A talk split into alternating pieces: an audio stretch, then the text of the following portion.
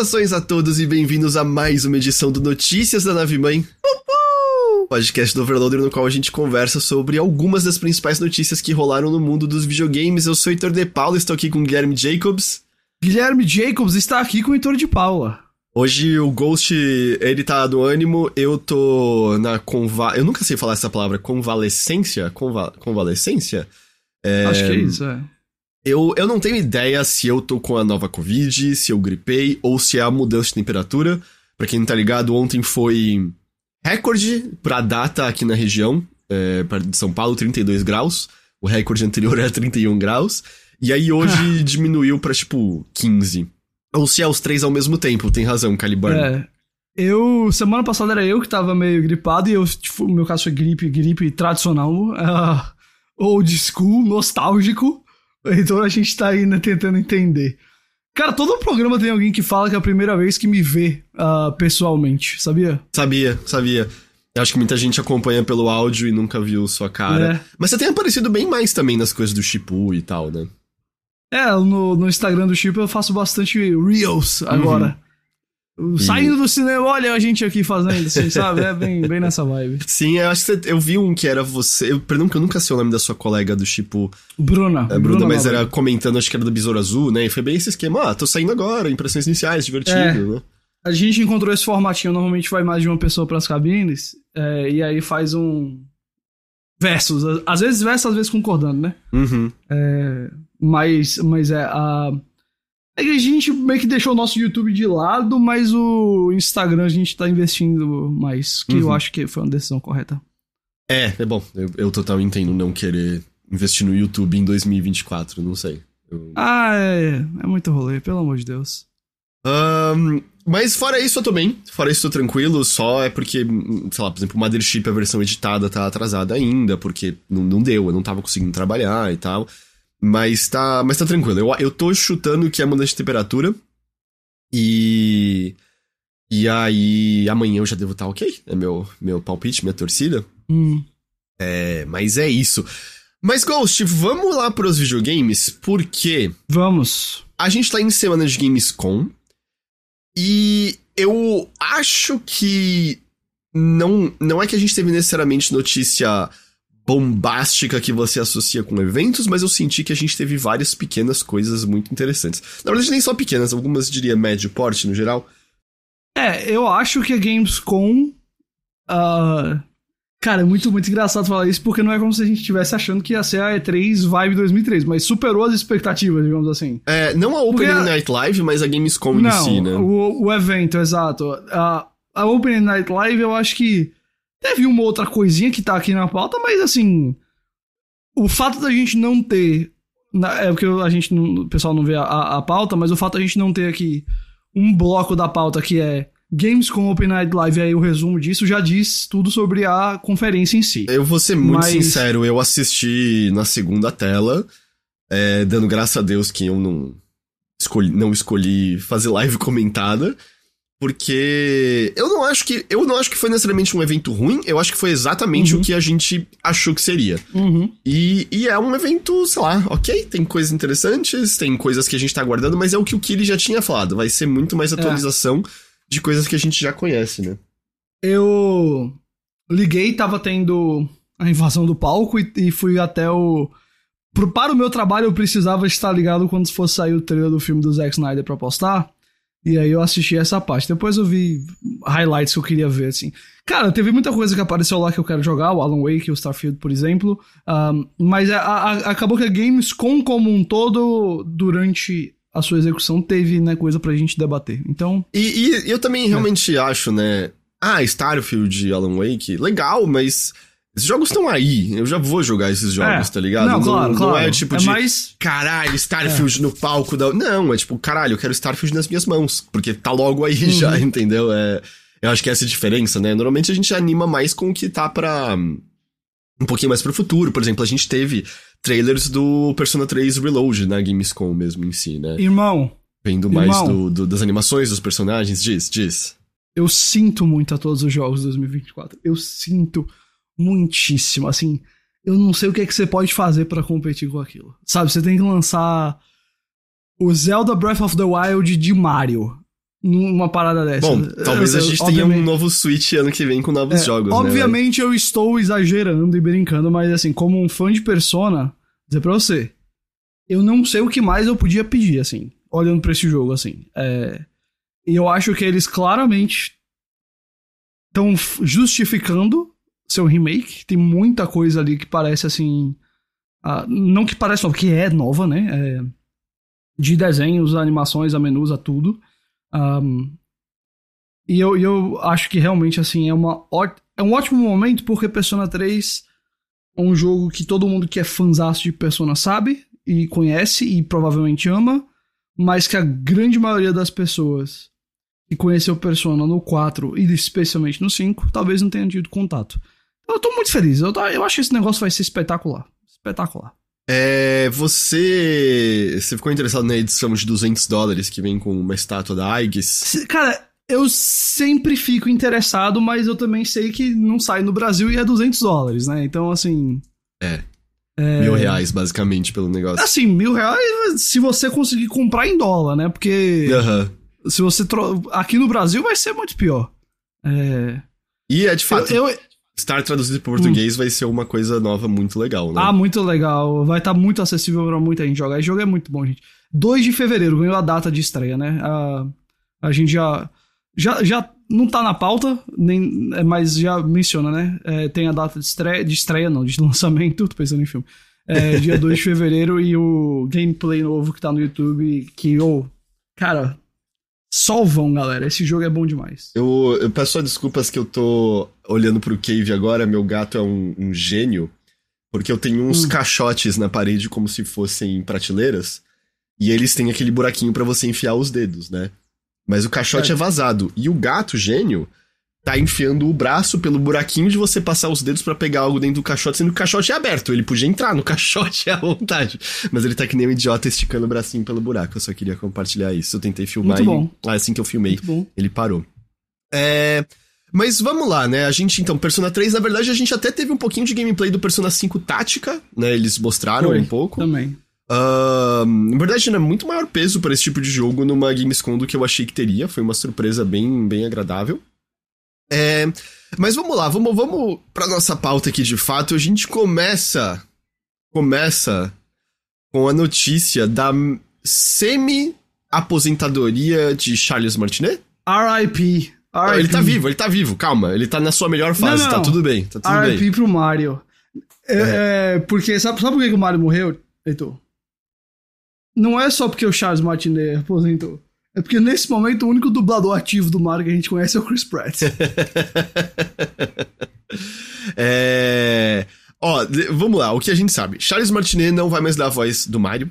Foram quase 30 anos. é, ele estreou no Mario Teaches Typing. Mas eu acho que largamente as pessoas têm muito mais a memória de ligar pela primeira vez Super Mario 64 e ouvir, né? It's a me, 100%, Mario! É. Mamma mia. Olá. É, foi muito marcante, né? Foi muito marcante. O Martinet vai continuar como embaixador do Mario. E ele, abre aspas, continuará viajando pelo mundo compartilhando a alegria de Mario e interagindo com todos vocês. Aí, assim, vai soar negativo, não, não quero que soe. Mas ele ganhou o cargo oficial de arroz de festa, né? É tipo, mano. 100% e. É, é isso. va- viaja, vai para suas BGS, vai pra convenção, é, curte, come lá e, tipo, dá, um- tira foto e autógrafo com as pessoas, tá ligado? E, e é meio isso, assim, porque é, a, impre- a impressão que eu tenho lendo é essa, sabe? Ah, vai virar um, uma dessas figuras, coisa que ele já fazia, exa- exatamente, Kenneth. Eu acho que a diferença é que ele não vai mais gravar É. as vozes do Mario. É, mas que queira ou não, ele é uma, uma figura muito associada, né? Ele, ele é, foi, até então, até o. Não, mentira, eu ia falar que foi a única voz, mas não, a gente teve Chris Pratt, teve o Lu Albano, né? Teve outras vozes. É, Mas, cara, assim, combinemos. Nos ele é, videogames, acho que é. É, é, é, claro, claro, sem dúvida. Mas é o que você falou, é assim. Ele meio que já fazia isso. Ele vai continuar fazendo. Ele vai ser pago por isso. Ele vai se divertir e aí. Assim. 30 anos, né, cara? Basicamente, assim. Eu entendo também se o cara uma hora fala assim, ah, eu não aguento mais fazer. Mamia profissionalmente É. o tempo todo. Eu, eu presumi que foi mais uma decisão da Nintendo, porque de novo, todo respeito, quanto, quanto tempo você acha que são as sessões pra ele falar Hello, it's ah, me, é. Mario! Uhuhuhu. E sei. aí você imagina que o que, o que ele já gravou, eles, eles podem ficar usando ad eternum, assim, pra, uhum. pra jogos do Mario, né? Porque é... assim, eu não sei. E, e eu, eu fico pensando também, o Baduco até tocou no assunto aqui no chat agora. Será que depois do experimento do Mario falando normalmente no filme, eles não pensam e se o Mario falar mais em algum jogo? E porque a gente já falou, né? A voz Cara, do Martinet pra ficar eu... falando repetidamente. É. Imagina a voz do Martinet no filme. É, não daria não, é, certo. Assim, Ficaria esquisito. Eu acho que eu acho que esse passo ainda é um passo mais ousado. Eu uhum. não sei. Eu acho que esse passo eu ainda não vou nele. Eu leio mais como a gente acredita que, que, que, o que ele gravou ao longo de 30 anos a gente dá pra usar, basicamente. É, tem muito isso também. Eternum. É uma voz também facilmente imitável, certo? Não tô dizendo que a que eu tô fazendo tá perfeita, claro, mas claro. são vozes tipo, ah, Mickey, tem um milhão de pessoas que imitam o, o, imitam o Mickey perfeitamente. Até o Darth Vader, você tem, sei lá, um Chad Vader da vida fazendo a voz perfeita. É, tem muita exato. gente que consegue fazer a voz do Mario, tá ligado? Eu acho que a. Não, não tiro a criatividade do Charles Martinet de ter chegado à voz, né? Ele conta muito a história de de como Acho que muitas das vozes por ouvir, ah, um encanador italiano no Brooklyn fazia, tipo, a voz mais do desenho animado, sabe? Ah! Meio. Isso foi um pirata, mas enfim. É... Mas, tipo, o Charles Martinet tem essa credibilidade. Mas, de fato, é uma voz que eu acho que muita gente consegue imitar à perfeição. E assim, ele vai. Ele, a Nintendo não tá chutando ele pra fora, assim, né? Eu sei, eu sei que ele é, é uma, Como você falou, eu sei que é um basicamente um arroz de festa. Mas ele já fazia isso e a Nintendo oficializando e serve como uma homenagem também, dizer assim, ó. Nossa, queria eu ter esse trabalho, só ah, viajar, ó. tirar foto e abraçar pessoas. Exato, e, e, e, e, tipo, uma vez ou outra falar o Yahoo! pra todo mundo ouvir, mas, oh, tá, tá de boa, ele já, cara, assim. Ele, sabe que Charles Martinet já falou o Yahoo no meu ouvidinho, que até arrepiou um pouco. Ô, oh, louco, olha lá. A gente tava numa festa e era muito barulho, e eu falei, ah, I'm a great fan. Aí ele colou pertinho e fez, Wahoo! E aí deu uma arrepiadinha. Eu acho é... que eu me arrepiaria também. é... Vamos lembrar que ele não era só a voz do Mario, ele também era a voz do Luigi, do Wario e do Aluigi. E a gente já tem a confirmação que ele não é a voz do Super Mario em Super Mario Wonder. E ele também já não é mais a voz do Wario em WarioWare Move It, né? Ambos saem aí nos próximos meses. Acho que o primeiro receio de todo mundo ao ver essa notícia é. Inteligência artificial. A inteligência artificial, a Nintendo, a Nintendo não sabe o que é internet, mas descobriu o que, que é chat GPT e afins. E eu, aí que tudo indica, eu acho que não vai ser o caso, porque um porta-voz da Nintendo disse que os atores de vozes de Mario e Luigi estarão creditados em Super Mario Wonder, abre aspas. Então, por favor, espere até o jogo ser lançado. Então, acho que quando sair o Super Mario Wonder, a gente vai conseguir ver os nomes ali no, nos créditos. É, e como, uh, quem... como você falou, não é como se as sessões de gravação para jogos do Mario fossem um negócio muito grande que vai gastar muito dinheiro, sabe? Assim, é... Certo, não, não, não, são falas infinitas, não, eu exato, não consigo é. imaginar que é um trabalho árduo de, é, eu, eu, eu de não, fazer. Logo a Nintendo, que é tão uh, anti-modernidade de algumas maneiras, acho muito difícil que ela faça tanta questão de agora já partir pra, pra uma coisa dessa, assim, de eu, oh, vamos. Vamos substituir o Charles Martinet por um Mario IA, sabe? Eu, eu, e, eu não, não vejo essa preocupação ainda. É, não, eu também acho que a gente vai ficar de olho, né? O Power tá falou, Heitor, e se a Nintendo começar a usar IA nos seus próximos jogos? Aí a gente vai ter que tacar fogo em carro na rua, não é isso? Eu não sei, eu não sei, seria péssimo, seria horrível, horrível. É, mas é... Não, não parece que é o caso ainda, assim. E eu, assim, e se a gente interpretar como você interpretou, pode ser que a Nintendo arrisque o Mario falar um pouquinho mais no futuro, aí eu acho menos ainda. Porque, por exemplo, no Mario Teaches Typing, que era a voz original, ele falava um bocado, mais do que no Mario 64. Então, eu não sei, assim, eu, eu, eu não tô dizendo que é com certeza isso que vai rolar, eu só acho que o filme muda, abre as portas para algumas presenças diferentes do Mario mesmo nos videogames, entende? Uhum. É, é, é, só mais isso, assim, eu especulando. Seja como for, eu, eu, eu tô curioso, assim, se... Agora que a gente sabe, quando a gente jogar Mario Wonder, a gente vai ficar tentando notar diferenças, ou se realisticamente é basicamente a mesma coisa, sabe? Um, mas é isso, Charles Martinet. Aproveite seu descanso. Porra, aí você fez parecer que ele morreu. seu descanso da aposentadoria, seu descanso da aposentadoria. Faça muitas pessoas arrepiarem falando uhul no ouvidinho delas. É, a Larian e Xbox chegaram num acordo para lançar Baldur's Gate no Series. A gente tava falando de semana passada, justamente, não tava? Que Exatamente. eu tinha mencionado, falei, ah, eles meio que não tem data, algumas pessoas até falaram, ah, é, mas eles estavam tentando para esse semestre. O que aconteceu? É, o. Acho que Sven, que fala o nome dele, o CEO da, da Larian, é, Sven Vinke, ele foi ao Twitter comentar que ele teve uma reunião com o Phil Spencer e que eles chegaram num acordo para permitir que Baldur's Gate 3 saia pra Series e saia neste ano ainda. E a solução, né? Qual era o problema? O problema é que você precisa ter paridade de modos entre Series S e Series X. Você pode ter diferenças do tipo, ah, um jogo vai rodar 60 quadros ou 4K no Series X e não vai rodar, vai rodar, lá, 30, 1080 no Series S, mas é, modos precisava ter paridade. E a Larian tinha dito que não conseguia fazer isso por conta do modo de tela dividida que Baldur's Gate 3 tem, dizendo que o Series S não aguentaria, não daria conta do recado. É, e de fato, é um jogo, nossa, o ato 3, especialmente onde eu tô, é bem intenso na CPU, tá ligado? É o, o ato, eu tava jogando no geral liso, o ato 3 é um ato no qual eu tô jogando.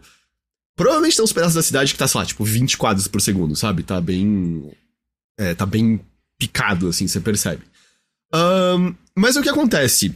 Eu né, não acho que nenhum absurdo presumir isso. O tamanho de Baldur's Gate 3 nesse exato momento e o fato de que nos consoles até então ele seria um, exclusivo ao PlayStation 5, pelo menos nesse seu lançamento, né, ali em, em, setembro.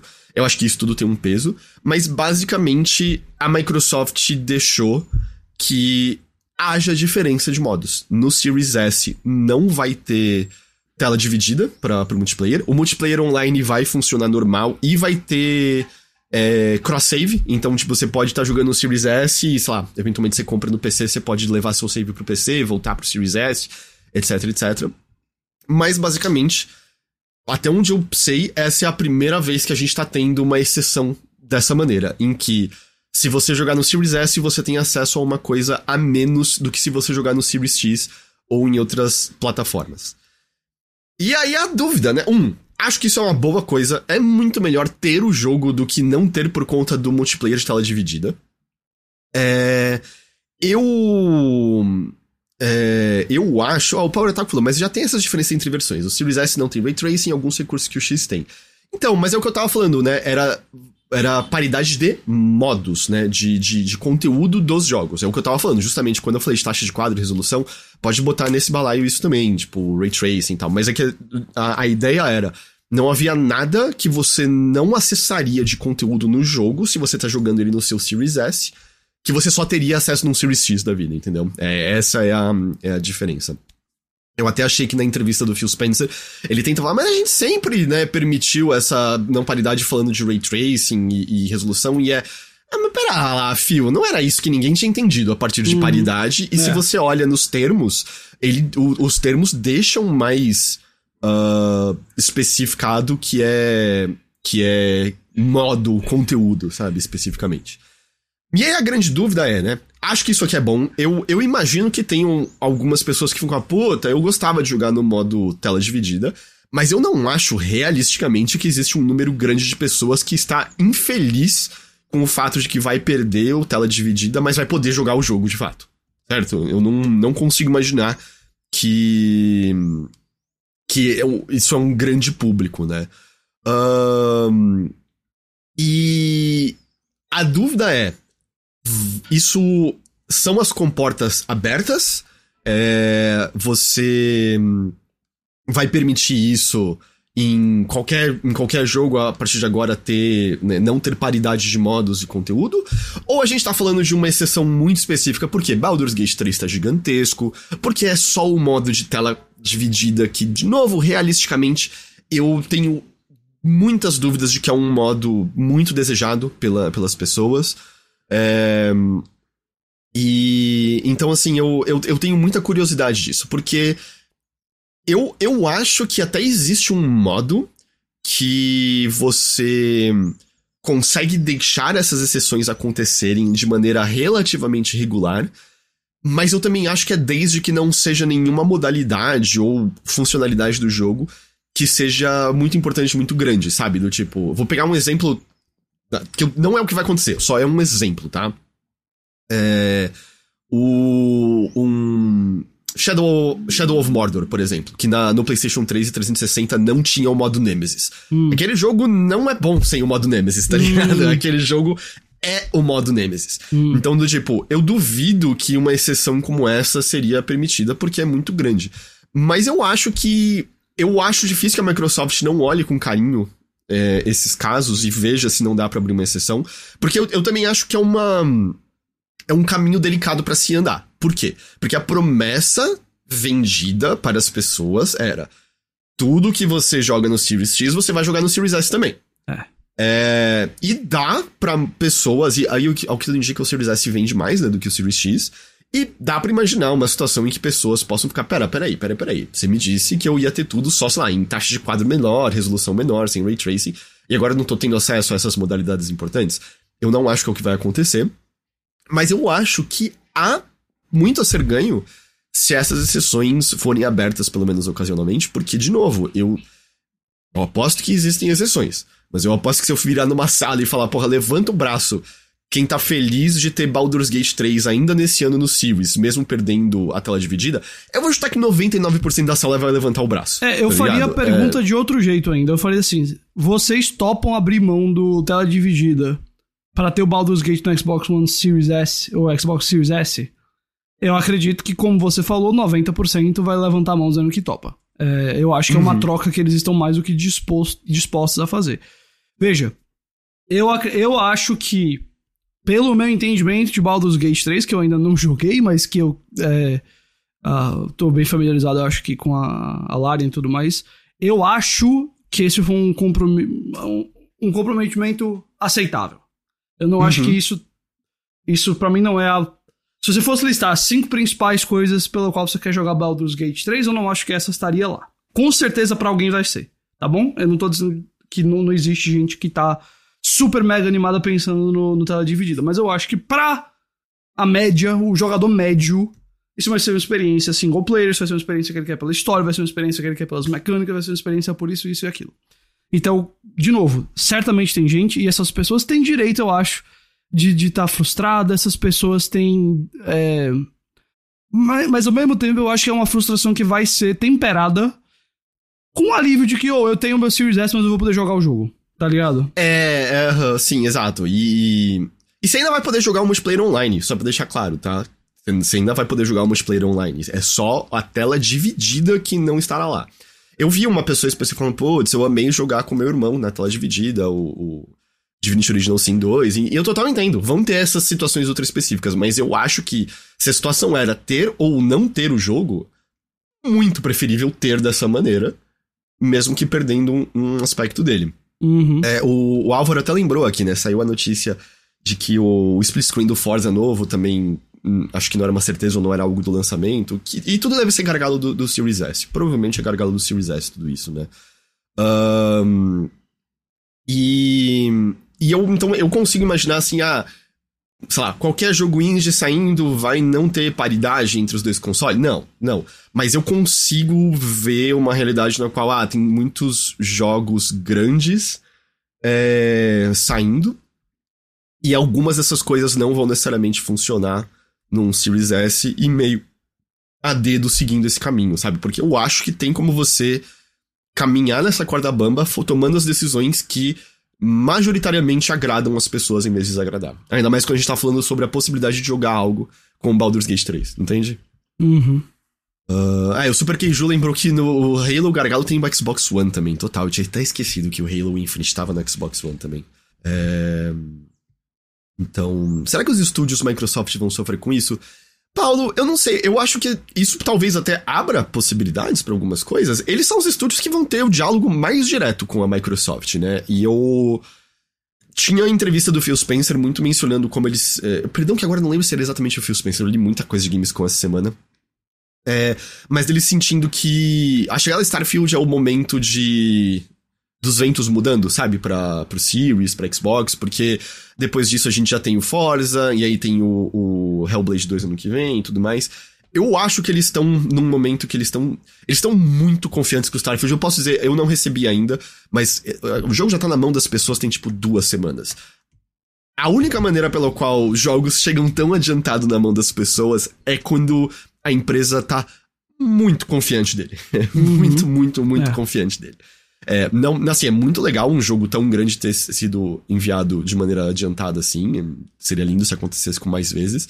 Mas de maneira geral é porque eles estão tão confiantes. É, eu só. Eu, é... Os dois jogos que eu mais recebi antes na minha vida foram Horizon Zero Dawn e The Last of Us Part uhum. 2. Então. É, PlayStation no geral, PlayStation Nintendo é muito normal mandar o jogo muito, muito adiantado. Eu tenho menos experiência recebendo jogos de Xbox. No geral, a gente não é tão priorizado na, na assessoria. E aí com o Game Pass, meio que virou, ah, tudo bem, eu jogo no lançamento com o pessoal e falo no lançamento, tá ligado? Uhum. Não, é, não é nada tão terrível. É, mas normalmente essas empresas acabam é, conseguindo enviar é, bem antes. Uh, eles estavam esperando uns 80 de nota pro Redfall, Heitor. É, mas ainda assim, né? O jogo mal e mal esteve na mão das pessoas de antemão. O burburinho já era negativo. Vamos ver. Eu, como eu falei, eu não joguei Starfield.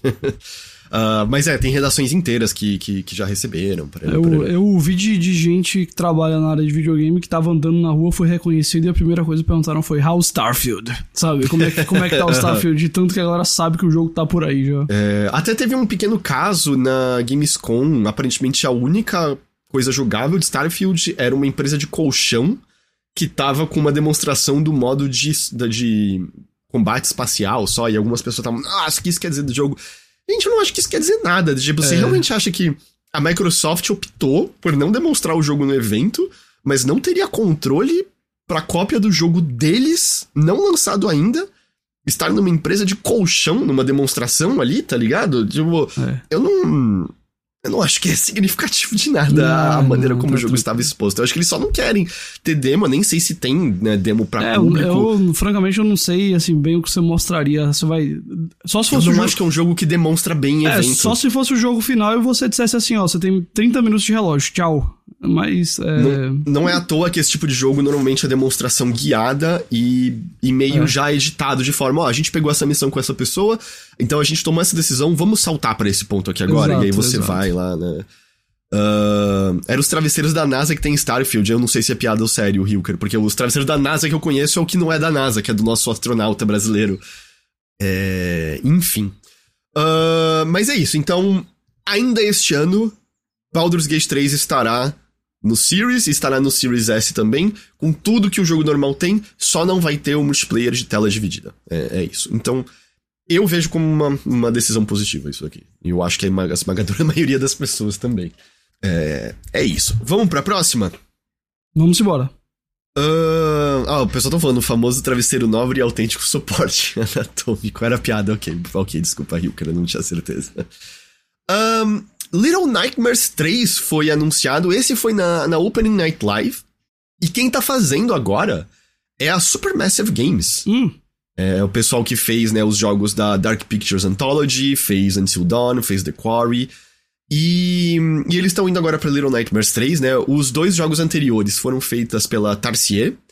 Uh, mas em 2021, o que aconteceu com eles, Ghost? Faliu? Eles foram abraçados pela Embracer. Ah. É, eles bom. são parte da Embracer agora. E a Supermassive Como já tinha trabalhado faliu, né, com então? a série. já tinha tido contato com a série porque eles foram responsáveis pela Enhanced Edition de hum. Little Nightmares 2. É.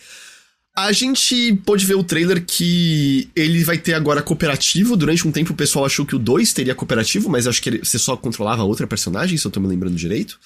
Uh, mas vai ter cooperativo o Little Nightmares 3 e ou você joga online com outra pessoa para ela controlar o segundo personagem, ou o segundo personagem é controlado pelo computador.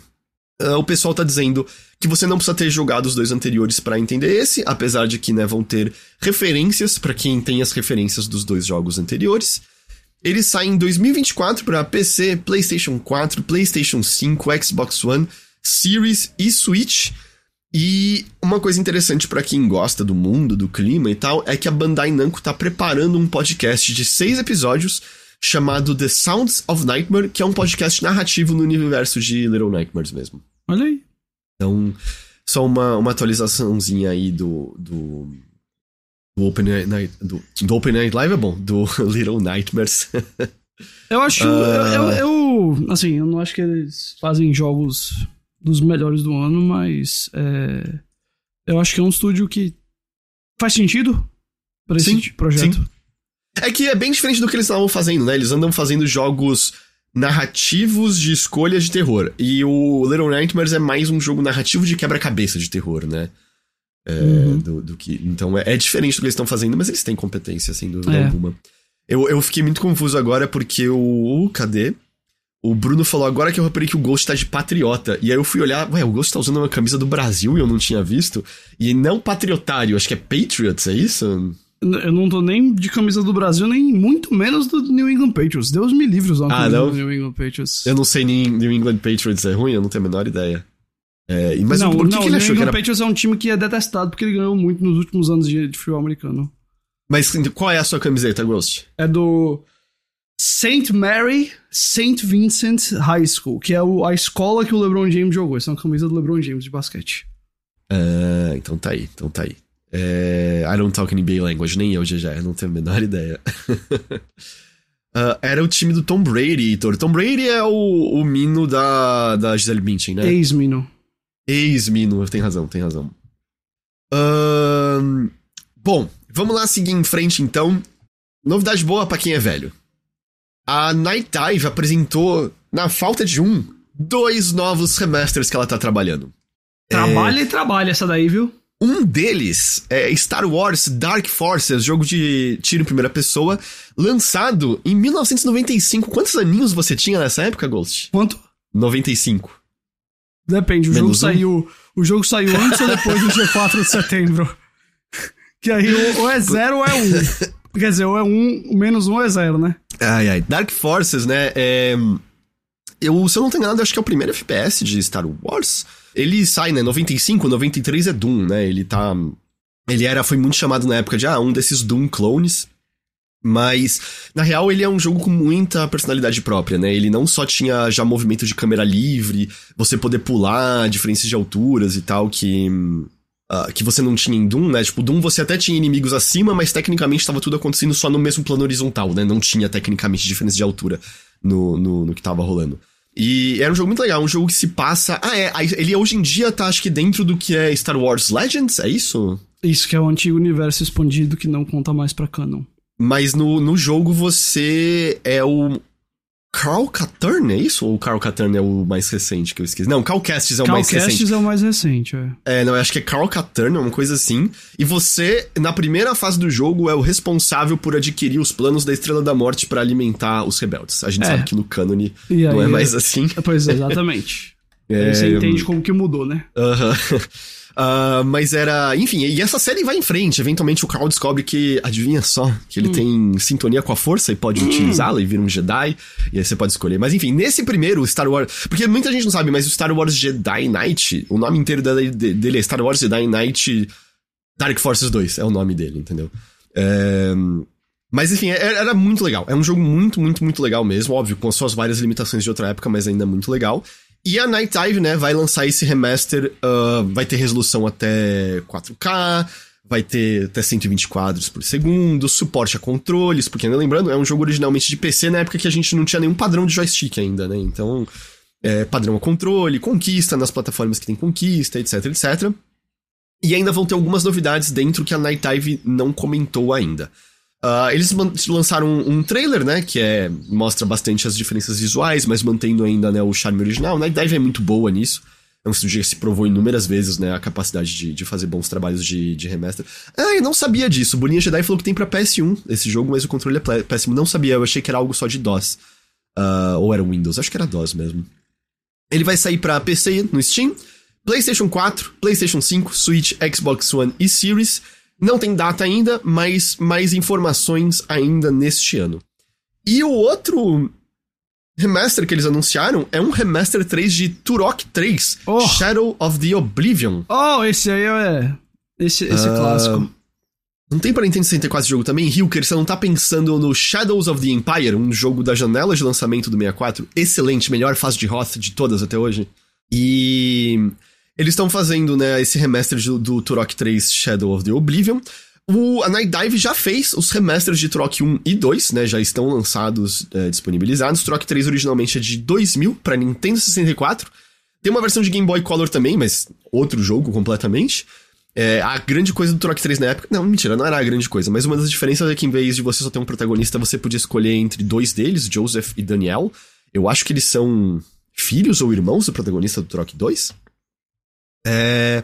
Vai ser a primeira vez que esse jogo vai estar disponível oficialmente desde o lançamento do Nintendo 64, e é o que você espera também. A gente vai ter modelos né, em maior resolução, modelo de arma em maior resolução, arte do ambiente aprimorada, resolução 4K, 120 quadros, tirando no Switch, obviamente.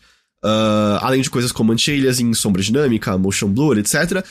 Já sai esse ano, 14 de novembro, PC, PlayStation 4, Xbox e Switch. Eu não tenho nenhuma experiência com o Turok 3, eu joguei só os dois primeiros, mas é, tem seu valor, tem seu charme. Eu acho que especialmente hoje em dia, tipo, eu acho que o, o, a grande coisa de Turok era um tipo de FPS mais ágil no Nintendo 64. Uhum. Tipo, nada contra, amo GoldenEye, amo Perfect Dark, mas são jogos, né, que estão lutando ali pelos seus 30 quadros, né? Eu acho que eles, acho que eles quase nunca estão a 30 quadros. Acho que são sempre tipo a 25, 20, alguma coisa assim, especialmente Perfect Dark. E, e Turok, se eu me lembro bem, acho que é um jogo de 60 quadros no, no Nintendo 64, se eu tô me lembrando direito. Então ele, ele tem uma experiência muito diferente, mas, óbvio, com muitas limitações, né? Puta, o, o, a distância que você consegue enxergar o cenário no Turok original é, é a maior neblina que você já viu na sua vida, tá ligado? Você não enxerga um palmo na sua frente. Uh, mas ele tem seu valor, ele tem seu charme e é legal. É é, é, muito legal que ele esteja sendo relançado. Eu fico mais animado com o, com o Dark Forces, mas muito legal que ele vá ser relançado também.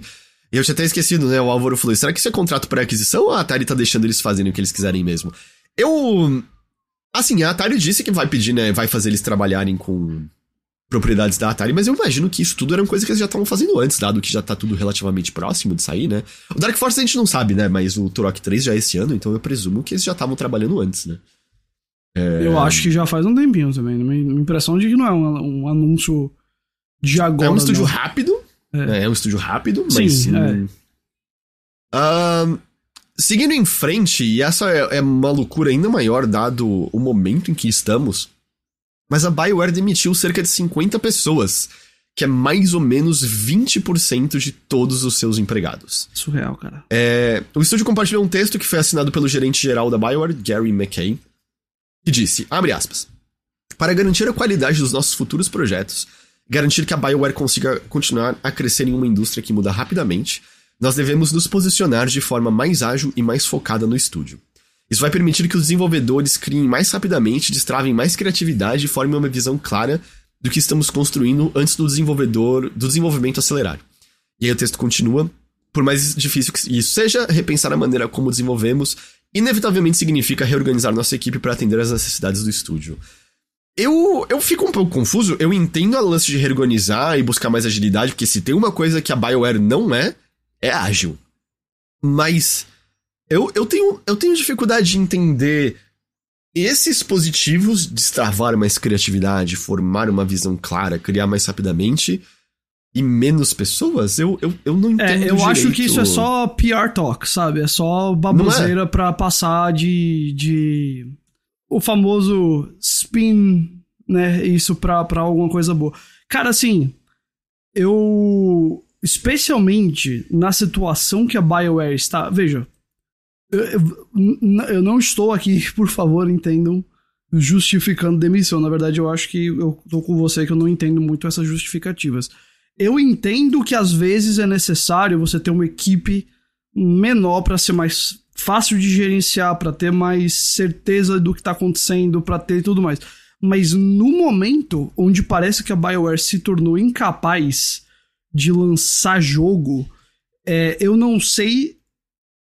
Eu, eu sei essas justificativas, eu não sei como que ter menos pessoas para ajudar vai ser é, é a solução. Porque assim, eu, eu acho que o, o problema, normalmente, quando a gente tem esse tipo de situação, um jogo que não sai do papel, um jogo que tá há muitos anos aí a, a, em desenvolvimento. Normalmente o problema não é o tamanho da equipe. De novo, pode ser que, pode ser que a BioWare no futuro se beneficie de ter menos gente. Eu, entendo o apelo disso. Mas normalmente, nessa situação, o problema é liderança, é gerência. É quem tá mais em cima que não tá conduzindo o negócio bem.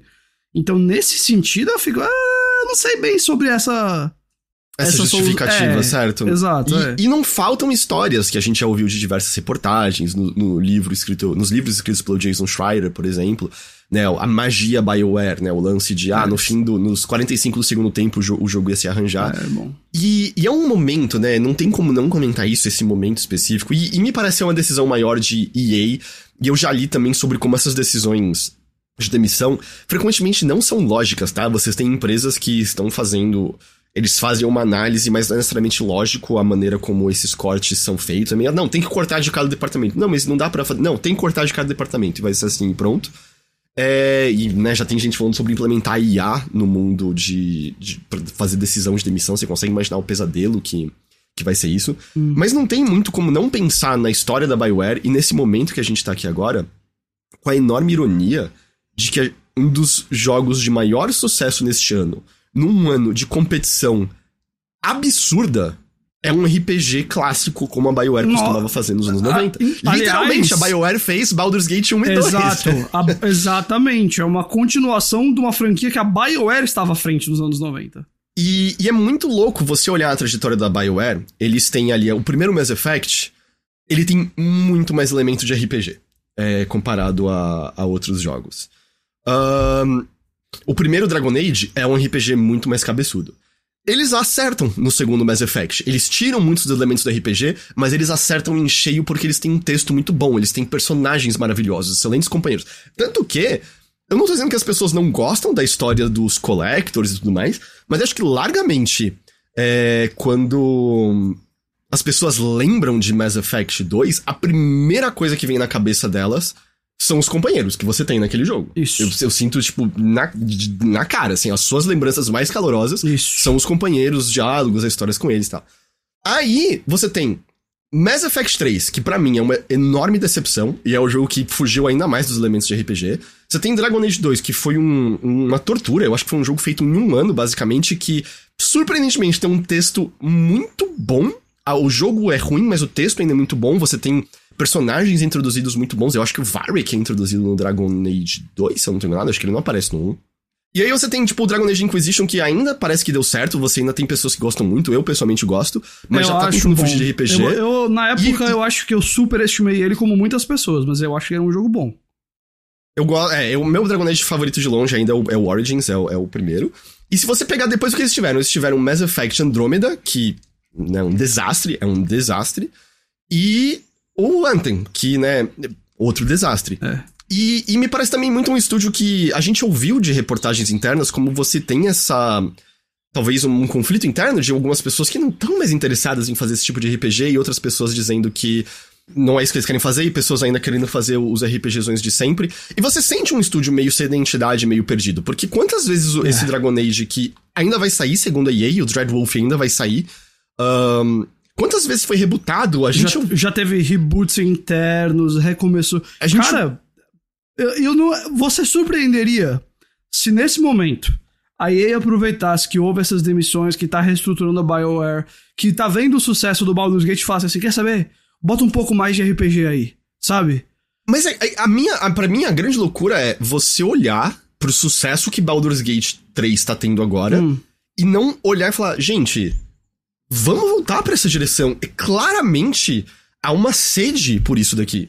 Claramente as pessoas não, querem não, isso daqui. Eu concordo que as pessoas querem mais, mas, o, mas isso também pode ser prejudicial. A gente não sabe para que direção o jogo tava indo. Ah, eu não tô nem dizendo de mudar o jogo agora, eu tô dizendo de, de repensar a Bioware a partir daqui agora. Ah, não. Aí tudo bem, porque eu também. Mas o que eu vejo que a cara da EA é, tipo, talvez não outro reboot, mas pegar o que já tem lá e aproveitar esse momento aí que, que houve essas demissões, que vai reestruturar o estúdio e falar assim: quer saber? Começa, começa volta, dá, dá uns passos pra trás e bota essas coisas mais RPG, sabe? Que pode até terminar num jogo melhor mais pra frente. Nesse sentido, tudo bem. Mas Ou assim. jogos de escopo menor, imagina, um RPG de 20 horas denso, denso, bem escrito. Nossa, maravilhoso, É, maravilhoso. porque pra né? mim, cara, como você falou, eu, eu, eu acho que o que a BioWare tem de melhor, quando eu penso em BioWare, eu não penso em escala. Escala eu penso Bethesda, eu penso Rockstar, eu penso CD Projekt.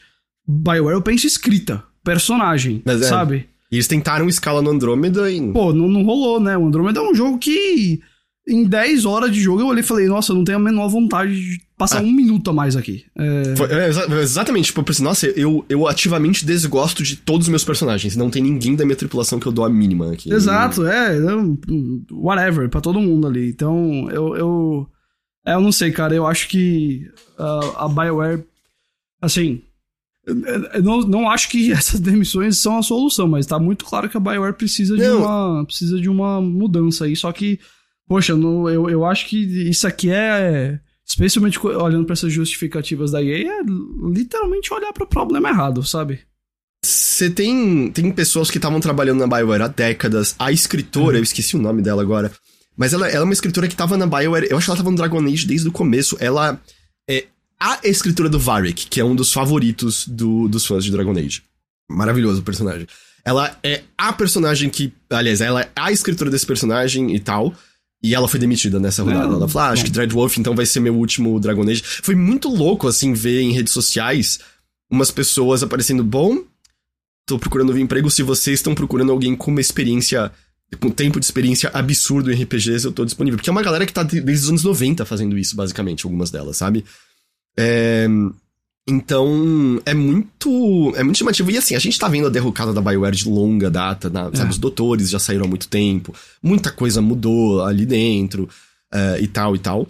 Mas eu acho que a gente não duvidava, ou não duvida, que eles ainda podem fazer bons jogos. Eu nem tinha Não, visto que o não. Álvaro mencionou que vazou um combate do, do Dragon Age novo, É, que é tipo ne- estilo God of War. Eu Também nem tinha não vi visto nada isso. disso. Também não vi nada disso. Não é o que eu gostaria do combate desse jogo, mas, enfim.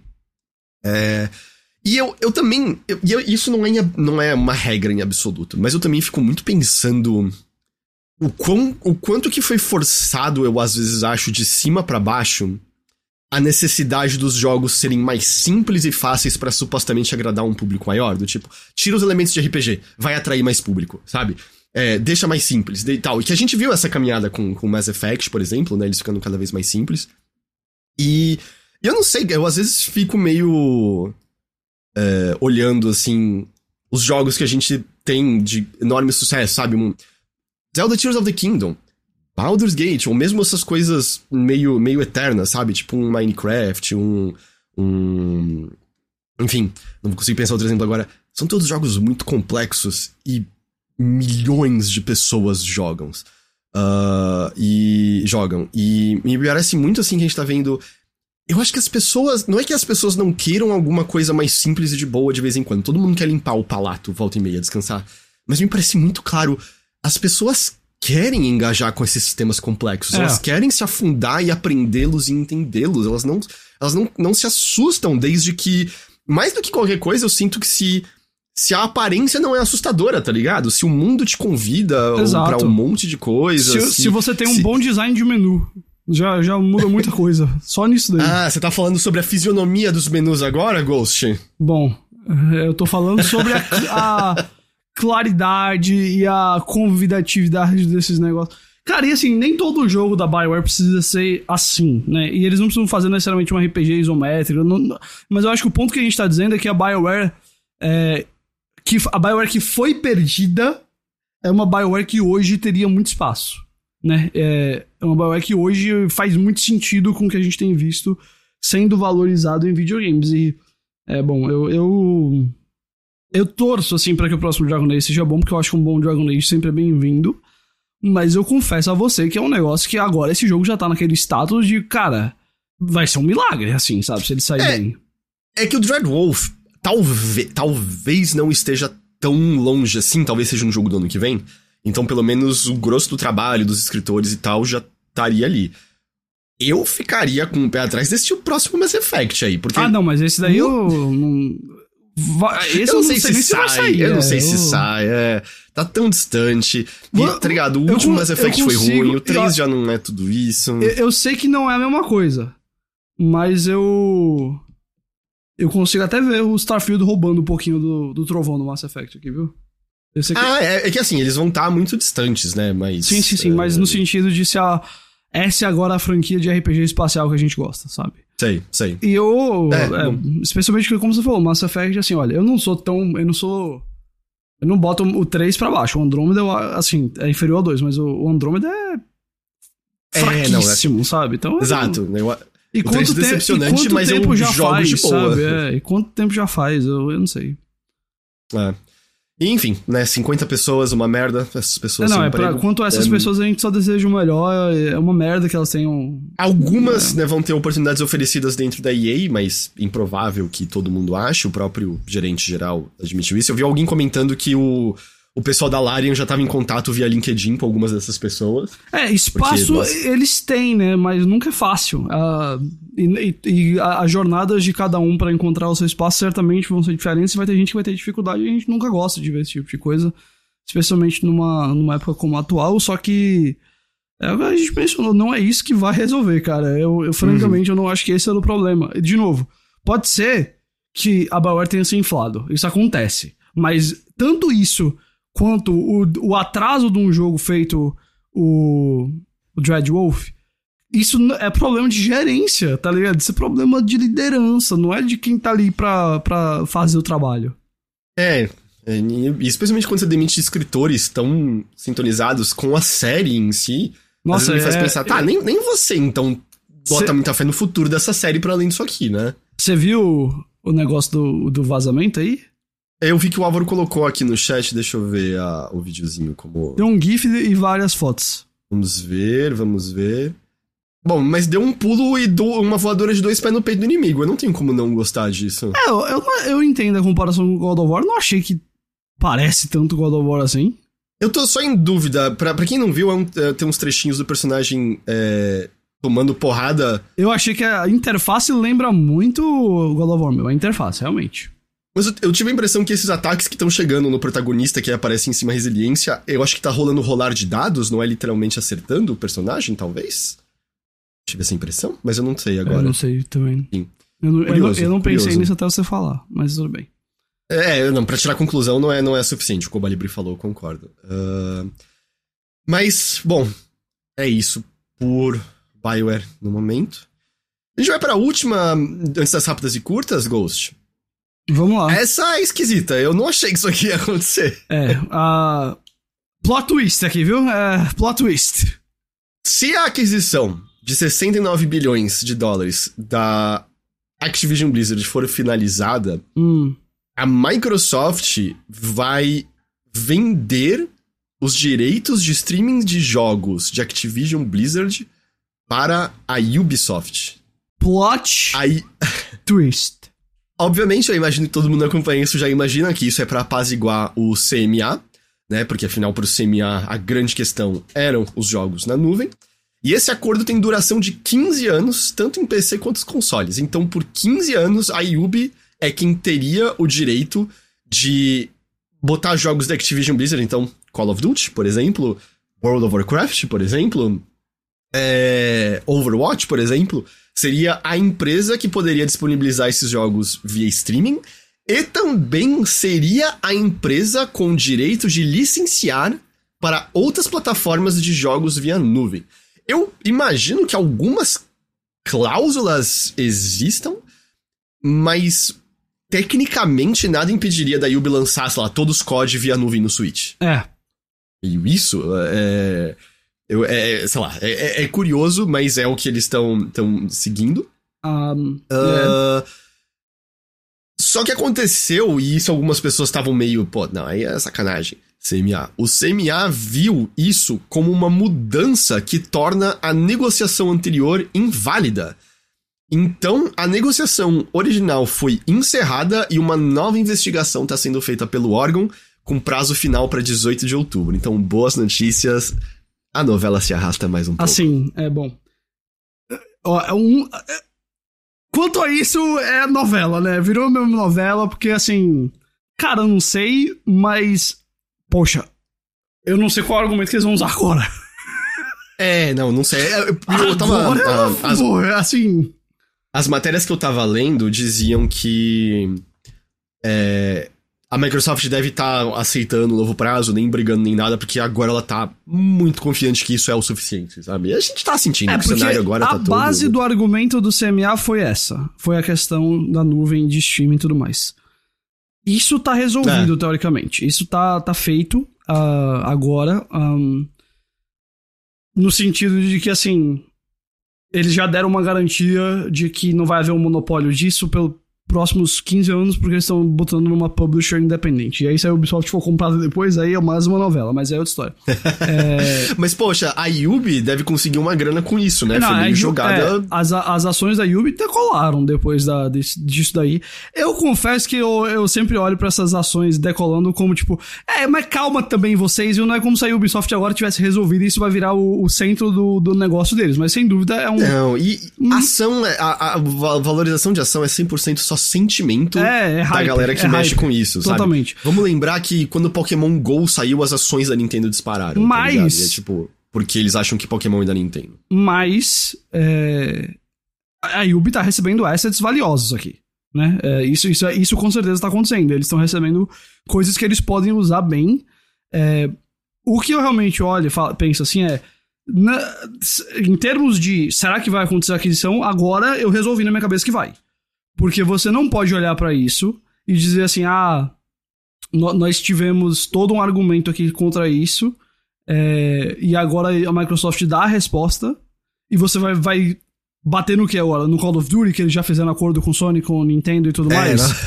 N- não dá mais, não tem mais essa. Ah, então, cara, assim, beleza que vai, vai demorar pra gente ter a resposta mais dois meses ainda, mas eu não consigo ver a saída. Eu não consigo ver a saída mesmo. Ahn, mas é isso, então. Ahn, é, O pessoal falou, ah, mas a Nintendo não é sócio da Pokémon Company. A Nintendo tem um pedaço da Pokémon Company, mas digo, são muitos níveis de associação, porque é Niantic, né, fazendo negócio.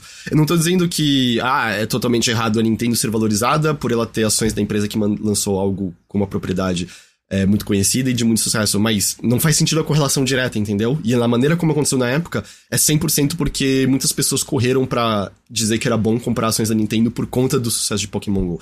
É 100% só sentimento, é 100% só sentimento e vai variar loucamente dessa maneira. Então, assim, é, ia disparar, assim como amanhã pode cair as ações da Yubi, mas é uma boa jogada pra uma empresa que claramente estava precisando de mais coisas, né? Então, pra eles acaba sendo uma, uma boa jogada, eu achei. Com isso, Ghost, a gente chegou nelas. Nas rápidas e nas curtas. Aquele portátil esquisito apresentado no último evento de PlayStation Oh agora tem nome. Oh my god. É o PlayStation Portal. E eu continuo não entendendo pra quem é esse aparelho. ideia. Eu não faço ideia. Assim, Repetir as informações. eu, eu que. Porque eu acho que tem gente que ainda não entendeu o nível das limitações. Ele se conecta ao seu PlayStation 5 pra jogar os jogos que você possui no PlayStation 5. Então, não é nem ele não tem compatibilidade nem com os jogos via nuvem da PlayStation Plus Premium. Então, ele é um aparelho pra você jogar o que você já tem no seu PlayStation 5 no banheiro ou se por um acaso outra pessoa da sua casa já tá usando televisão. Ou você quer jogar na cama, sei lá. Mas é, é como se você tivesse comprando o controle do Wii U pro PlayStation 5. Você já roubou a minha palavra. A Sony, Ah, eu roubei? A Sony anunciou seu Wii U. Porque, cara, para, olha, vê só. A única coisa que eu. Esse negócio fazia sentido na minha cabeça como PlayStation Cloud, né? Tipo, PlayStation 5 Uhum. Cloud. Era isso que fazia sentido na minha cabeça. Então. Talvez, talvez nem com PlayStation 5 em casa. Talvez comprando o jogo pela PSN no celular e sendo um jogo que tivesse suporte a cloud, você podia jogar por stream nele. Eu achava que ia por esse lado. Conhecendo a Sony, talvez precisasse ter o PlayStation 5, né? Mas foi muito pior do que eu achei que, que ia ser. Porque além de precisar ter o PlayStation 5, não é por streaming, como você falou, não é por cloud. E, por exemplo, a Sony anunciou um, novos headsets, novos earbuds. Nenhum deles com Bluetooth. Todos eles funcionam é. com um negócio chamado PlayStation Link. Mano, isso tá parecendo o Vita. Tá aqui uma proposta, tá aqui um aparelho que, assim, me perdoe, meu querido PlayStation Vita, por lhe juntar com esse PlayStation Portal aí. Mas é um negócio que, assim, o aparelho pelo aparelho, ele pode ser levado para uma questão positiva ou pra uma questão negativa. Depende de como foi a execução. E aí, na época que o Vita saiu, começou, ah, mas tem um cartão de memória proprietário. Ah, esse cartão de memória é 60 dólares. Ah, mas não sei o que, mas não sei o que, mas não sei o que. E aí, esses pormenorzinhos acabaram com o negócio. Não era o fato do Vita ser um portátil em 2014, sei lá quando é que ele saiu. E isso é uma questão, ele ser um portátil. Mas a proposta foi quebrada pelos detalhes. A mesma coisa parece estar acontecendo aqui. Eu acho que uma tela portátil, eu vou chamar assim, para jogar jogo de PlayStation 5, por si só não é um problema. Não é uma ideia assim completamente rejeitada. Vai mudar o mundo? Não, mas você pode ter isso aí. Isso é um produto pra galera mais, mais nichada, mais entusiasta, etc. Eu não sei nem se um entusiasta de PlayStation vai nesse negócio agora. Porque assim, os fones de ouvido não pegam, não pegam Bluetooth, ele não tem streaming, ele é literalmente só para você ter em casa e fazer um mirror do PlayStation 5. Eu acho que eles estão pensando assim, não, o cara. Que é o Remote Play, que o é, pessoal é do chat lembrou, você já é pode fazer isso com o seu celular e outros aparelhos. Por, por que, que, eu não boto o meu celular com o DualSense e resolvo isso? Sabe? É meio. Queria um, queria um negócio pro DualSense que eu coloco o celular nele e tá feito. Uh, não, e além de que a bateria ia ser muito maior, né? Porque eles disseram muito. que o PlayStation Portal, a bateria almeja ter os tempos do DualSense. O DualSense não dura nada, nada. E porque tecnicamente tem um DualSense na tela, é, né? Eu, eu entendo é... que eles fizeram um DualSense chique. É isso. Na realidade. Mais do que um, um aparelho para jogar PlayStation em, em cloud ou, ou portátil, é um DualSense chique. Porque ele é, é literalmente o DualSense que abriu, tá numa tela no meio. E eles estão até dizendo isso porque, assim, deve ser a mesma tecnologia do DualSense. Só que como tem a tela, a tela gasta mais bateria. Então agora você tem que se esforçar uhum. para trazer a bateria de volta para onde ela já tá. Cara, eu não sei o que, que, que aconteceu. É, eu, eu, a, minha, a minha maior dúvida é.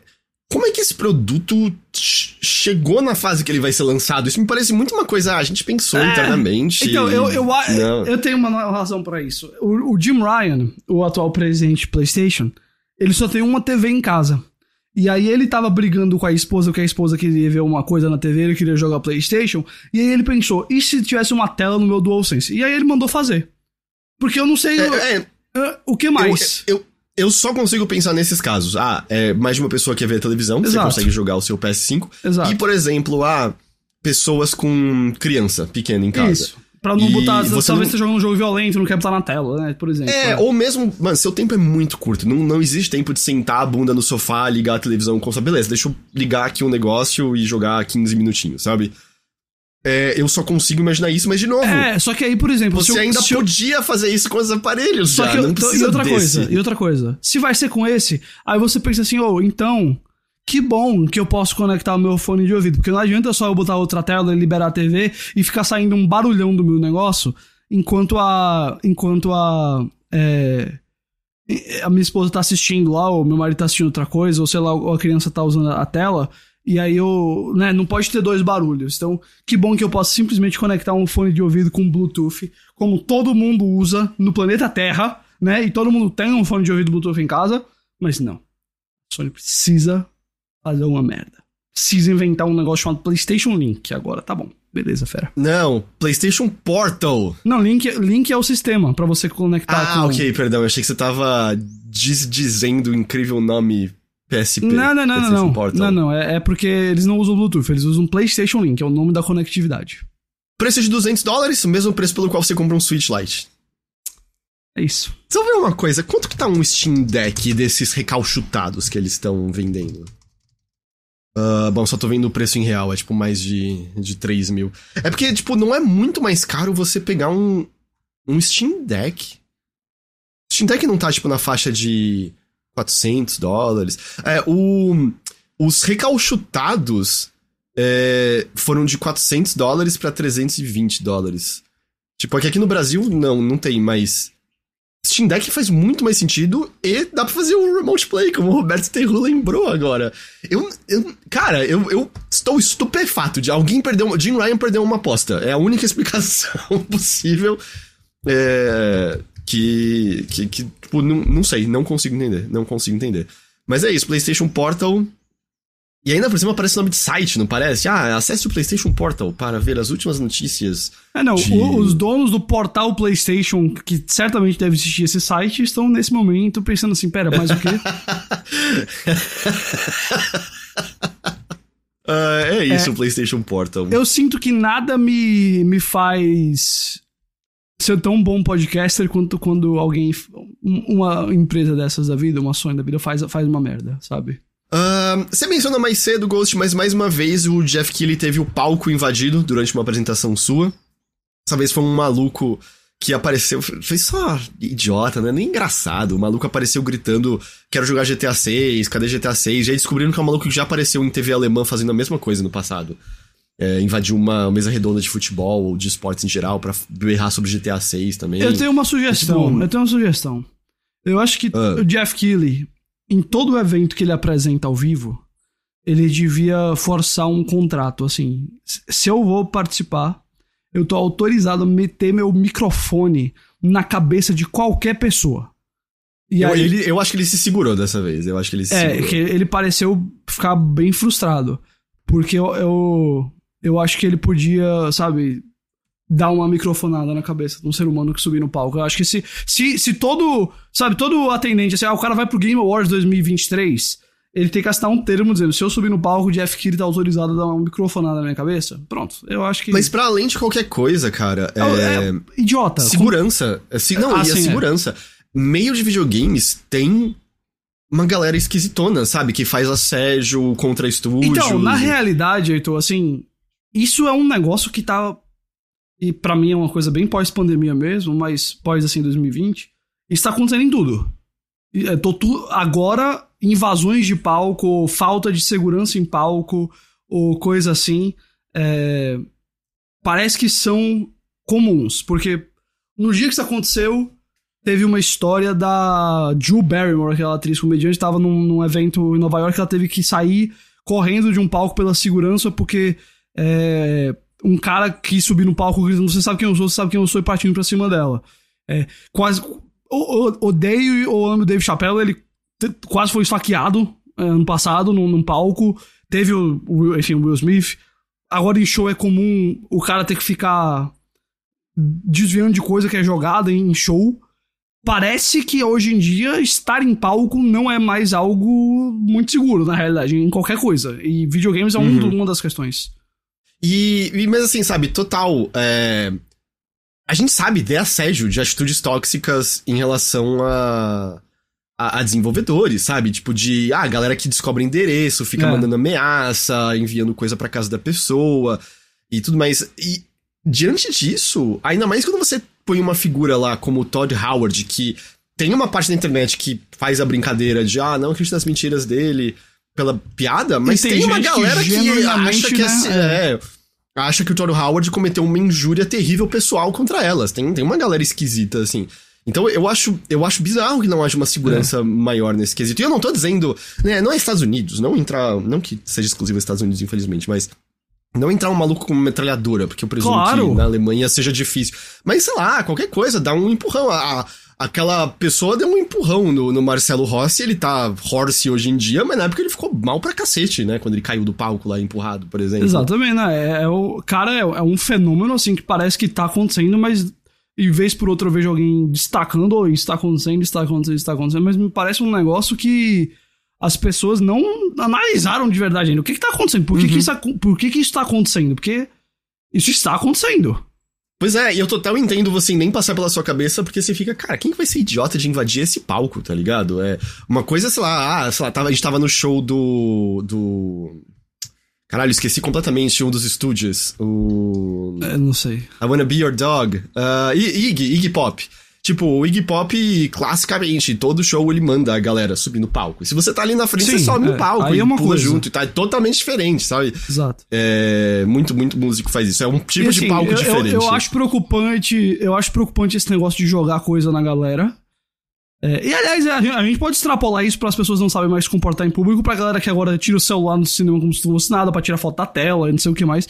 Mas mantendo essa questão de programações ao vivo, tipo, sei lá, eu imagino que o Drake, o rapper Drake, ele gosta que as mulheres joguem sutiã nele no meio do show. Porque o que isso significa, né? O Drake é, é- todo mundo quer o Drake. Que nem o Vando, né? O É. Vando jogavam calcinhas nele. Mas assim. E, pô, eu gostaria que jogassem um Jordan em mim. Mas o cara joga um, um Jordan no, no Drake, que nem aconteceu no meio do show. Cara, se isso bate na cabeça dele, sei lá. Tem uns jogos que são meio pesados, sabe? Pode dar uma concussão no cara, pode dar um negócio, eu não sei. Pode abrir a sobrancelha do cara. E pra passar disso, que é, beleza, um tênis é uma coisa mais tranquila, pra outra coisa, ó, é no instante, tá ligado? Ghost, Oi. se você conseguisse com isso ganhar o par de Jordans que você mais Jogue em deseja, mim à vontade. mas eles seriam arremessados na sua cara Jogue e em poderiam mim à causar um vontade. Eu passo duas semanas no hospital com o nariz quebrado, não tô nem aí. Mas, enfim, mas, mas você tá entendendo meu ponto. Tô levando isso a sério. Mas é, Sim, sim, enfim. sim, sim. Não, sim, sim, sim. É, é um negócio sério, né? Não deveria acontecer mais. Ahn, eu separei aqui algumas só informações de anúncios, datas, mais direto ao ponto. Citizen Sleeper 2, que já tinha sido revelado em julho, estará no Game Pass já no seu lançamento. O primeiro jogo, é, ele também estava no, no Game Pass. Ah, isso foi revelado como parte das atividades de Xbox na, na Gamescom, e nessa continuação o jogador vai ter uma nave, e você vai poder montar uma tripulação pra ela. Óbvio, tudo narrativo e tal. Ah, mas, mas ainda assim, muito interessante. É, Muito inesperadamente, Broken Sword vai ganhar um novo jogo. Você conhece essa série, Ghost? Não, não conheço. É uma série de adventures point and click mesmo. O primeiro é, é de. dos anos. Acho que é do começo dos anos 2000 ou do final dos anos 90. É, e ele te- vai ter um novo jogo chamado Broken Sword Parzival's Stone. Acho que é pra ser Percival, né? Pedra do Percival. Uhum. Ahn, traz de novo os protagonistas George Stobart e Nicole Collard. Porque o primeiro jogo, né, a Nicole é, é francesa e o primeiro jogo se passa na. Acho que exclusivamente na França, começa em Paris. Ah, você sofre um atentado terrorista de um palhaço que não tem a ver com você, mas você começa a investigar é, por conta própria. A Plast me trouxe informação, 96 o, o jogo original. Outra coisa interessante, esse novo Broken Sword está sendo encabeçado pelo criador da série, o Charles Cecil. O último foi de 2013, The Serpent's Curse. Percival Stone vai sair para PC, consoles e mobile, mas não tem nenhum detalhe é, além disso. Ah, mas eu fico animado, são bons point and clicks. O... Eles são muito difíceis. O primeiro eu joguei no PlayStation. E aí lá tem um problema maior, porque Hum. é muito pequenininho ver algumas coisas na televisão distante. É 100% um point and click que tem um pouquinho de pixel hunt em alguns Hum. momentos. É, e você tem que ver objetos pequenininhos, era muito difícil no PlayStation. Além, é claro, do infame quebra-cabeça do bode. É, o quebra-cabeça que tem uma página da Wikipedia, por conta própria. Ah, Ah, saiu pra DS também, ainda pior de ver. E eu acho que a versão de DS tem um bug ferrado que pode travar seu progresso, se eu não tô enganado, Plat. Ahn, mas a gente vai descobrir se algumas dessas coisas vão ser alteradas, porque eles anunciaram um remake também do primeiro Broken Sword, de- chamado Broken Sword Reforged. Ah, ele teve um Director's Cut em 2009, é, mas aí agora vai ser. vai ganhar essa, esse, esse relançamento. Eu não amei o visual dos personagens desse novo jogo, mas o cenário tá muito bonito. Eles falam de uma técnica. Porque os, os jogos originais era tudo desenhado à mão mesmo. Tem animações muito bonitas, detalhes. O cenário é muito lindo naquele jogo. Vale muito a pena é, o, ver, tipo, imagens. Bode, o animal ou camulhão? O, bo, o animal mesmo, é um. É literalmente um bode o quebra-cabeça mais difícil daquele jogo. Porque você tem que fazer algo que você nunca teve que fazer antes, o jogo nunca te ensinou que aquilo era possível, e você tem que adivinhar, porque eu acho que nem aparece prompt pra você mexer direito, é bizarro. É... Mas o, o visual, eles. É modelagem 3D, mas com. Eu não acho que é só a textura, mas a aplicação de coisas que dá o efeito de ser desenhado ainda tá, tá interessante.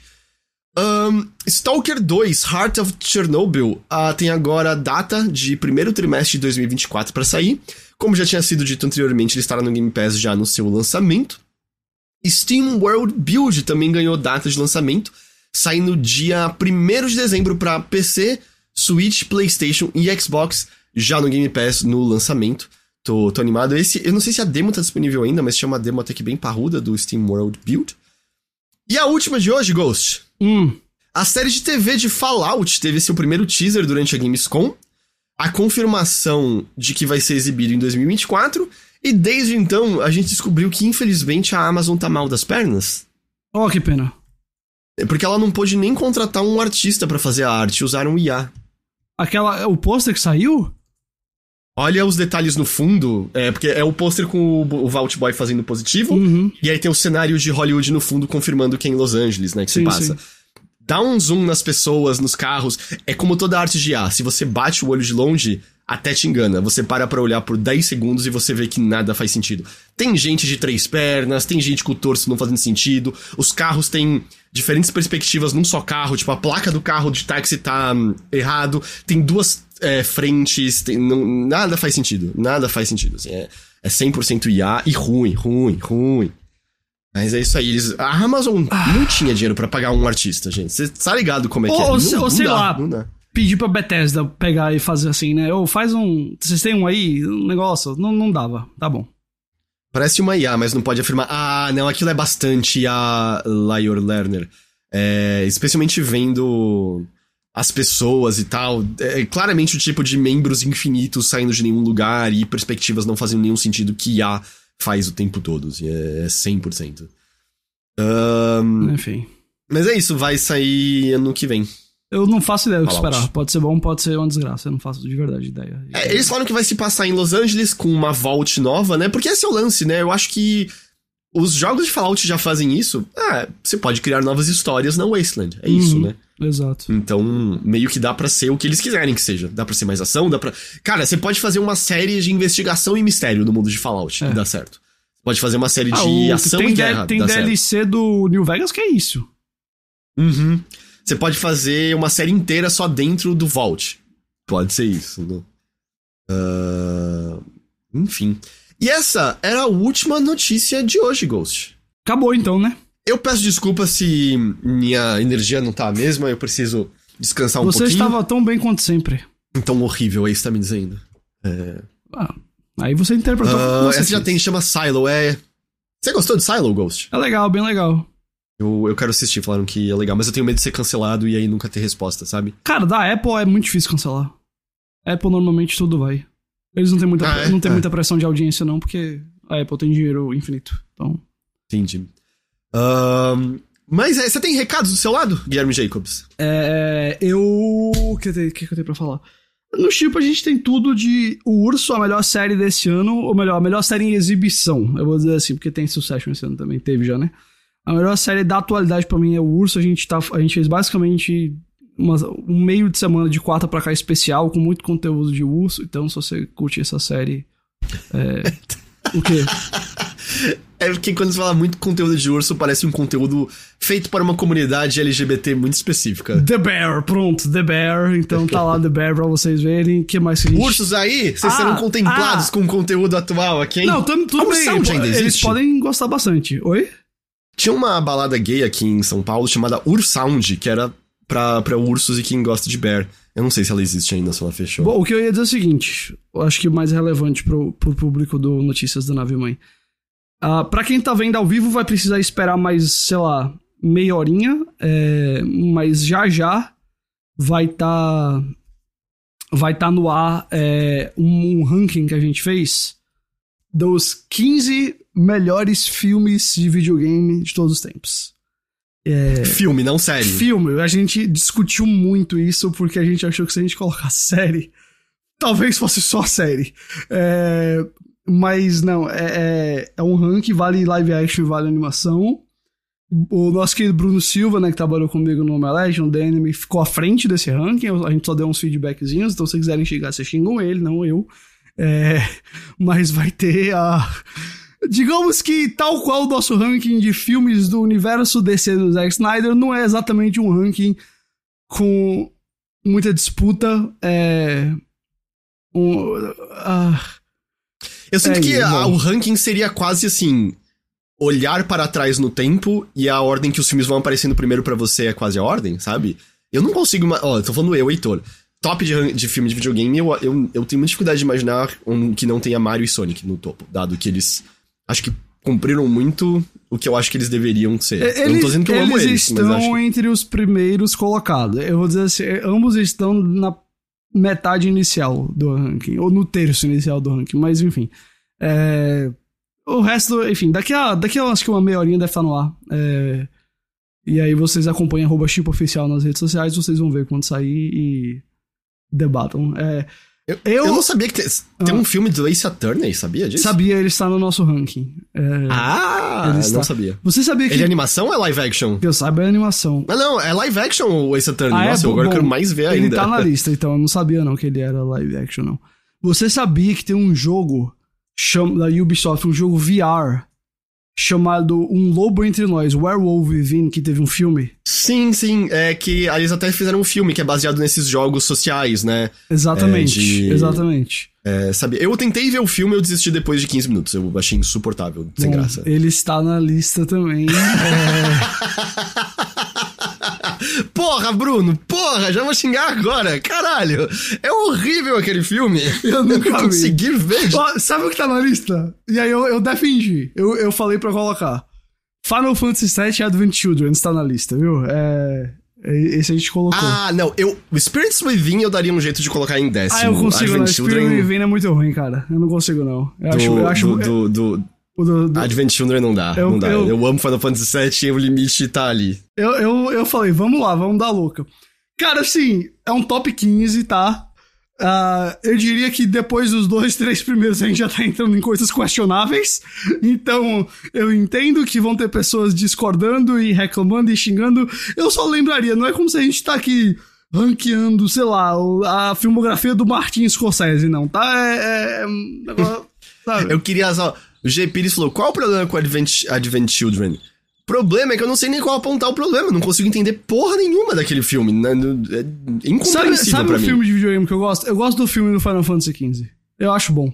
Assim, dentro do que a gente tá Ué, conversando. O, o Spirits Within é o que eu tava falando. Não, o do, você tá falando do Final Fantasy. Eu tô falando do Final Fantasy XV. Teve um longa do Final Fantasy XV.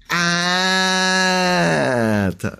Não, pera, não. O longa que eu tô falando é o Spirits Within dos anos 90. Não, mas Final Fantasy XV de Noctis ah, teve um filme. Eu achei que o que.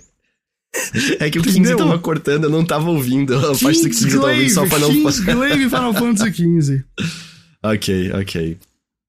Uh, mas não, seriamente, eu é Advent Children eu não sou muito fã. Mas Spirits Within é um.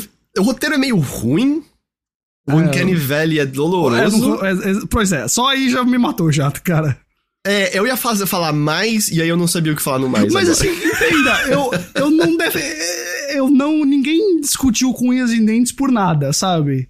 É, enfim, eu, eu vou dizer que tem se eu não me engano, três filmes do Paul W.S. Anderson no top 15. Então daí você tira como tá a situação. Mas, o primeiro Resident Evil tem que estar num top. Eu defendi ele, Resident Evil, eu, eu defendi essa ele, presença. Ele é, ele é camp divertido é. e ele tem ainda... Tá tem a Michelle Rodrigues, tem atores que sabem atuar nos primeiros não, é, filmes Eu defendi ainda. a inclusão desse filme lá. É, bom, enfim, eu já tô dando spoiler demais.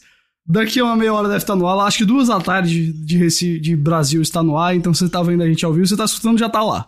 E aí, é, vocês se divirtam. A, a, é, não, a GG já tem acesso aqui ao Bruno, ela pode ter, ela pode ter, ter spoilers, mas é. Bom, eu, eu enfim. A, a gente, cara. Michelle gente, Rodrigues sabe atuar? Ó, Como assim? Maravilhosa Larry pra sempre? A gente porra. discutiu bastante se a gente fazia filmes de videogame, live action de videogame ou adaptações como um todo, sabe? Live action incluindo séries e filmes, mas sem animações e animes. É, a gente terminou indo só pra filme. Eu, porque a gente também vai guardar. Um dia a gente vai fazer o ranking de adaptações de videogame. Com The Last of Us, com filme de, de Persona, com sei lá o que mais teve. Um dia a gente faz e esse. E aí, vai ter que contemplar a série de Twisted Metal, que vai eu tô ter que na contemplar metade. Twisted Metal. Que é... eu tô na metade e continua ruim divertido pra cacete. É, porque a gente tem alguns rankings que a gente considera bombas nucleares. Quando a gente soltar, a gente sabe que vai ter é, que vai ter bastante audiência, digamos assim. É, e aí a gente guarda para tipo momentos do ano que estão mais parados. E a gente achou que fazer um ranking, sei lá, 50 adaptações de videogame é melhor a gente guardar para outro momento. Esse mês a audiência tá boa, não precisa, mas um dia isso vai acontecer e aí esse eu acho que vai ser caos. Esse dos melhores filmes é aquela coisa, a gente tá discutindo entre filme mais ou menos e filme mais ou menos. Então é, ninguém, uhum. ninguém se apaixona muito por esse debate, né? Mas quando for melhor adaptação, eu, eu, pô, eu acho que vai ter uma genuína briga aí, viu? Em, em sei lá, Arkane, The Last of Us Sim. e tal. Mas aí é outra história, é outra história. Eu já tô bravo com o Bruno que ele botou Wolf Among Us aí. Wolf Among Us não, Werewolves Within. Werewolves Within, mesma coisa. Não, não tem- Se fosse o Wolf Among Us, eu acho que podia ser até bem legal, mas é outra história já. É... Wolf Among Us é o da Telltale, né? Que não é mais Isso. Telltale. É, É, que- é bom, aí tem claramente adaptação de, de quadrinho, né? Do, do Fable, é, do quadrinho Fable lá, da, da Vertical. Então, É isso. é isso de recado? É isso de recado, é isso de recado. Lembra todo mundo de xingar bastante o Bruno na internet, né? É, Esse é o meu recado. Não mandem pra arroba, arroba Guilherme Jacobs e eu sei lá quais são meus arrobas aí. Não mandem pra mim. Eu não fiquei à frente dessa lista. Eu só dei uns feedback lá e tal, mas é isso. É muito bom quando não sou eu que sou xingado. Porque normalmente sou eu. A Plat, a Plat quer muito que eu pergunte pra você sobre o filme do Angry Birds, porque segundo ela é a melhor adaptação do gameplay do jogo para a telona. Acho que é porque literalmente os pássaros voam em direção, né, aos porcos. Bom, eu não, eu não, não tá na lista, não. É só isso que eu vou dizer. Eu tentei ver, é chato, é chato, chato, chato, chato. Ah, é isso, Ghost! Oi. Muito obrigado pela sua companhia. Um prazer, cara. Sempre um prazer, uma alegria. A todos que nos acompanharam por mais esta edição aqui do Notícias da Nave Mãe, muito obrigado pela companhia e pela audiência de vocês. É, Heitor, você não gosta de Tartarugas Ninja, sai pra lá. Pera, pera, não. Eu não gosto do beat'em das Tartarugas Ninja, porque eu não gosto de beat'em. As Tartarugas em si, eu, eu não, não sou apaixonado, eu quero ver essa nova animação, mas eu não tenho nada É contra. um eu, eu gostei. essa nova animação. Muito legal. É, então você me falou pra assistir, né, que É tá muito divertida. Muito legal, muito legal. Mas, mas assim, eu assisti até a continuação do filme produzido pelo Michael Bay. É, agora, é- é, E é divertida, não é de todo mal. Idiota, é ruim, mas é, me entreteve. Eu não saí xingando. eu vou te falar que eu tive. Tá, tá no, no Instagram do Chipo isso, vocês podem ver. Eu tive uma crise de identidade com esse filme Tartarugas Ninja, porque eu senti que ele invadiu a minha privacidade. É, é um. é, assim, eu percebi que realmente a minha geração, mid to late 90s, tipo, não, que não houvessem referências e easter eggs e coisas feitas pra gente, pelo amor de Deus, não, mas chegou num ponto agora que tá ficando até obscuro, assim, o negócio, sabe? Eu falo, como é que isso tá numa referência de um filme feito pra todo mundo ver no cinema? Eu não sei. Aham. É, então, assim, É, é que, é que Tartarugas especificamente é uma coisa muito louca, porque desde que estourou, nunca deixou de existir, né? exato. É, eu acho que talvez não tenha. A Plat vai saber dizer porque ela é fã número um das tartarugas, mas. É. o- Toda geração tem sua tartaruga ninja, toda. É, Toda. assim, ela teve um. Foi muito grande nos anos 80 com o desenho, os bonecos, os filmes. Mas nunca parou. Sempre tem uma nova animação de tartarugas e, e o pouco que eu acompanho é sempre o suficiente pra dizer. Porra, tem qualidade isso aqui. Ah, tem aquela animação CG da Nickelodeon que era bonitinha, teve um desenho mais darks que era bonitinho. É. É, então eu, eu entendo porque eu, eu 100% consigo ver esse filme como também um lance de. Ah, eu vou assistir porque eu conheço tartarugas e uma criança vai assistir porque tartarugas é legal e o filme é bonitinho, É sabe? isso, é isso. Mas enfim, tem, tem, tem umas referências ali que foram muito pra mim. Mas tudo bem. Ah, é isso. Mais um podcast, né, cara? Vamos, vamos almoçar. Sim, sim. Eu tenho geladeira de novo, eu tô muito feliz, eu vou poder fazer comida. Mas a minha geladeira parece a geladeira de um psicopata no momento, porque tudo que ela tem dentro é um pote de geleia. Eu vi a foto, é bom. É. Ia ser que pior se tudo o fosse, sei lá, uma garrafa de cerveja, assim. Aí realmente era. e um leite. Eu não sei. Uma garrafa de cerveja, um leite estragado e um pote de comida que a gente não sabe identificar o que é que tá lá dentro. Aí era o nível É, máximo. por- é porque, tipo, uma cerveja bate muito assim. Cara solteiro vibes. Não é meu caso, mas passa as vibes disso. Uma, uma geleia Não, passa muito. Ah, não, você matou alguém? é você matou alguém? O que, que você tá fazendo com essa geleia exatamente? Enfim. Gente, todos que nos acompanharam por mais esta edição aqui do Notícias da Nave Mãe, muito obrigado pela companhia e pela audiência de vocês. A gente espera que vocês tenham gostado. A gente vai ficando por aqui, mas na semana que vem a gente estará de volta com mais uma edição do Notícias da Nave Mãe. Até lá. Tchau, tchau. Tchau, tchau.